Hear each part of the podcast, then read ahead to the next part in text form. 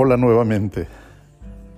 Continuando con los cómo contra los quiénes, te quiero seguir hablando de este tema importante porque es muy fácil decir, deja de enfocarte en el cómo y busca quién te puede ayudar para que no estés eh, batallando con especializarte, con dominar todas las técnicas, con hacerlo todo tú y contrata a alguien y quítate de problemas. Es muy fácil, es muy sencillo, lo dije en menos de un minuto, pero llevarlo a cabo no es tan sencillo, no es tan simple. Si fuera así, la mayoría de las personas tendrían éxito, serían más productivas. Y la verdad es que no es así. La mayoría de las, la mayoría de las personas no están dispuestas a eh, invertir porque lo ven como un gasto innecesario. El contratar a alguien que tenga las habilidades, que tenga el conocimiento, que sea experto en un área específica en la cual tú no lo eres. Tú como empresario, como emprendedor, como dueño de negocio, no eres experto en todo, no eres todólogo, pero buscas entonces ahorrarte ese dinero y no pagarle a la persona que sí tiene esa habilidad, que sí tiene la experiencia, que sí tiene los resultados en esa área específica que quieres llevar a cabo. Ventas, por ejemplo, marketing, por ejemplo, eh, procesos administrativos. Queremos, a veces, fíjate, en, en primer lugar, involucrar a la familia y lo primero que viene a la mente es, involucro a mi esposa a bajo sueldo y eh, me ahorro contratar a una asistente profesional porque creo que mi esposa me puede ayudar. Además, como pues todo el tiempo está conmigo, sabe perfectamente lo que estoy llevando a cabo y sabe y le puedo indicar en cualquier momento, a la hora que estemos comiendo, a la hora que estemos eh, desayunando, a la hora que pues, vayamos eh, trayecto hacia algún punto, a cualquier lugar, le puedo comentar y puede estar atenta a cualquier indicación, cualquier idea, cualquier pendiente que yo tenga.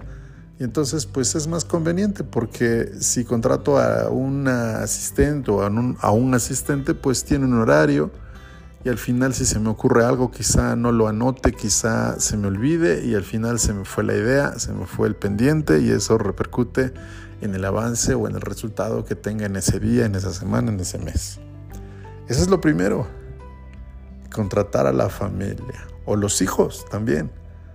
Contrato a mi hijo, contrato a mi hija, le explico, le digo de qué se trata, me ayuda, le doy dinero porque pues este, me pide cosas, ¿no? Entonces, pues qué mejor que me ayude aquí en el negocio, aquí en la empresa y pues se gana, ¿no? Lo que, lo que le voy a dar al final de cuentas. Entonces, eso es lo primero que uno piensa, pero te digo algo, no funciona.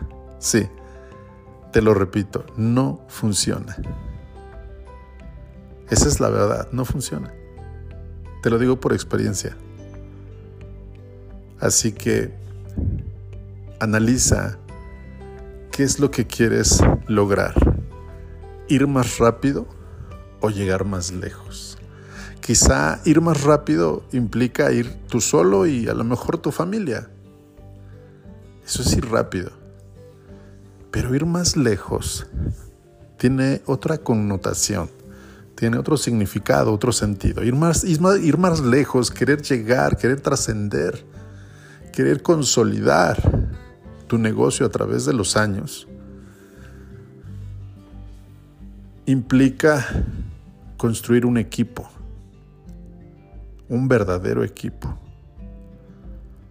Quizá no con los eh, mejores en este momento, porque conforme vas avanzando vas conociendo mejores colaboradores, mejores especialistas, mejores expertos en cada área e irás incorporándolos a tu equipo. Pero en este momento podrás incorporar a los mejores que conoces o a los mejores con, con los que tú puedes eh, contratar de acuerdo al ingreso o al presupuesto que tienes destinado para contratar esos asistentes, esos colaboradores. Entonces, esta es una reflexión importantísima. ¿Qué quieres lograr? ¿Qué quieres hacer? ¿Quieres trabajar para sacar tus gastos? ¿Quieres este negocio solo para unos años? ¿Tres, cinco, siete años? ¿O estás construyendo un legado, un negocio que, que se quede incluso cuando tú ya no estés? Y que ese negocio siga funcionando. Ese es el punto. Así que me encantó eh, esta reflexión, te la, te la, comparto para que tú la, la hagas también, la analices, la valores y tomes las mejores decisiones.